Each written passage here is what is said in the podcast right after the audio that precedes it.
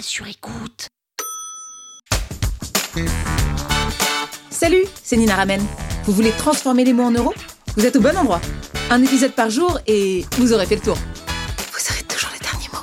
Power Angels. Donc la dernière fois, on a parlé de persona et c'était dit que c'était important de connaître son persona, de savoir exactement ses motivations, ses sentiments, ses désirs, pour lui apporter le bon produit et le bon discours derrière.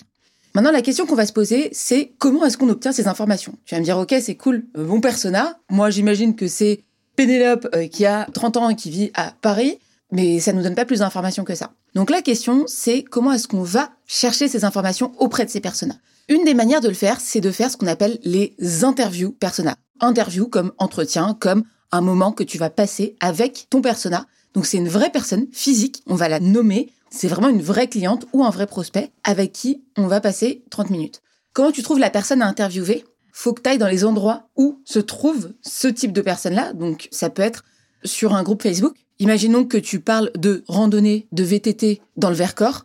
Et là, tu postes un petit mot en disant bah, Salut, euh, je cherche des personnes euh, pour passer une heure avec moi. J'ai cinq questions à poser. C'est principalement pour comprendre quelles sont vos préoccupations. T'expliques bien l'objectif. C'est juste de te comprendre. J'ai rien à te vendre. Je veux juste comprendre quels sont aujourd'hui tes obstacles qui t'empêchent notamment de faire du VTT tous les week-ends alors que tu aimerais le faire? Donc ça, c'est une première manière, c'est les groupes Facebook. Aussi, potentiellement, si toi, tu vends un produit, c'est que tu as observé ce problème autour de toi, notamment les culottes menstruelles. Bah, tu vois, si tu veux vendre un produit de culottes menstruelles, probablement qu'autour de toi, tu as des copines qui ont leurs règles et donc qui réfléchissent à changer de protection hygiénique. Donc ça, c'était pour des produits physiques et pour un produit qui serait plutôt une prestation. Là, tu peux, pareil, aller demander sur des groupes plutôt Slack. Alors Slack, c'est un outil qui permet de communiquer sur du business. Tu peux intégrer des groupes Slack, notamment sur le marketing. Bon, bah tu vas et tu vas demander, eh, est-ce que je peux prendre une heure de votre temps? Je suis en train de développer une prestation. Est-ce que on peut échanger une heure? Et j'ai cinq questions à poser. Donc ça, c'est des personnes que tu trouves autour de toi, notamment sur Internet. Avec Internet, voilà, globalement, normalement, tu as les moyens de trouver rapidement une personne. Une fois que tu as trouvé la personne physique à interviewer, cette personne, elle a un prénom, imaginons qu'elle s'appelle Pénélope. Il faut s'imaginer, pour que ce soit efficace pour toi, en tant que copywriter, en tant que marketeur, en tant que chef d'entreprise, il faut que tu t'imagines dans ta tête vraiment Pénélope. Il faut que tu t'imagines vraiment parler à elle. Donc prends une personne physique, ça va t'aider derrière à écrire pour cette personne. Donc, bonjour Pénélope, je m'appelle Nina, je crée une marque de culottes menstruelles. Est-ce que on peut passer une heure ensemble? Oui, tu me réponds, pas de problème.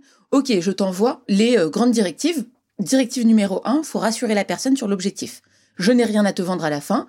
Ce qu'on se dit va être confidentiel parce que potentiellement la personne, elle va te livrer des choses qu'elle n'a pas envie de voir étalées sur la place publique. Donc il faut que tu la rassures et ça va la mettre, elle, dans un cadre de sécurité parce qu'il faut bien se rappeler que nous, ce qu'on veut, c'est accéder à des désirs profonds. C'est pas juste je veux une protection hygiénique. C'est en fait les culottes menstruelles. Moi, je suis euh, plus à l'aise parce que les tampons, je ne sais pas les mettre. Voilà. Ben, ça, c'est quelque chose qu'on n'a pas forcément envie de dire publiquement. Et donc, il faut bien rassurer la personne sur la confidentialité. Autre chose à avoir en tête sur les interviews persona, il faut toujours essayer de parler le moins possible. Pas comme je fais là. Et c'est difficile de laisser des silences. C'est difficile de laisser des silences parce qu'on a l'habitude de combler les vides, alors que là, c'est exactement ce qu'on veut. On veut laisser l'espace à la personne de dire ce qu'elle n'aurait pas dit en temps normal.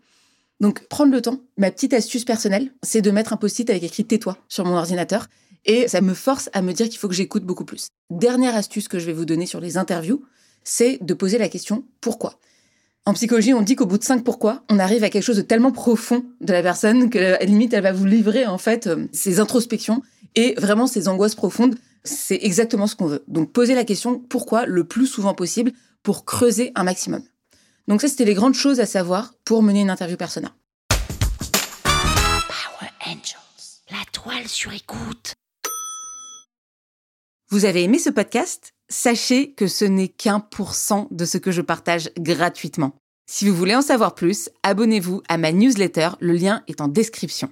Vous aurez chaque semaine des cours, des exercices et des tutos pour améliorer votre écriture de vente, pour améliorer votre copywriting. Je vous dis à tout de suite.